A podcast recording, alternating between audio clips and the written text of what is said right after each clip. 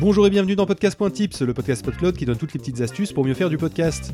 Avant de passer à la suite, nous allons faire une petite pause pour réfléchir à ce qui a fait la fibre de votre podcast en l'analysant. Que votre podcast soit récent ou au contraire ancien, c'est toujours le bon moment pour vérifier si votre contenu est adapté à ce qui l'entoure, dont vous-même.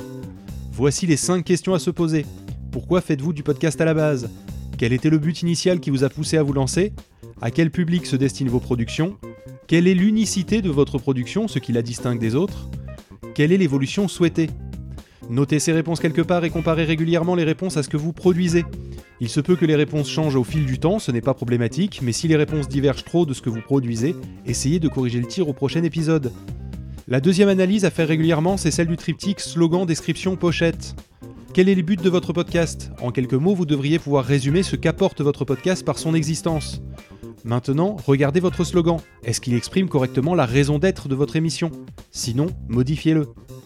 Qu'est-ce qui le rend unique? En un petit paragraphe, exprimez ce qui fait que votre podcast vaut d'être écouté, ce que les auditeurs vont obtenir à l'écoute de votre émission. Lisez votre description, est-ce qu'elle réunit tous ces éléments?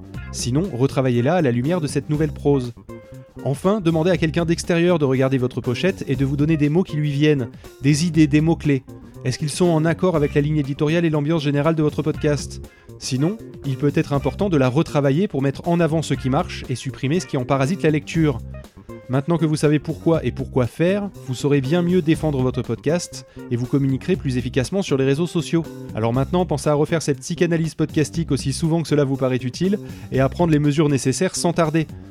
La semaine prochaine, nous aborderons le sujet de la fréquence de publication pour ne pas noyer votre auditeur alors que vous débordez de créativité.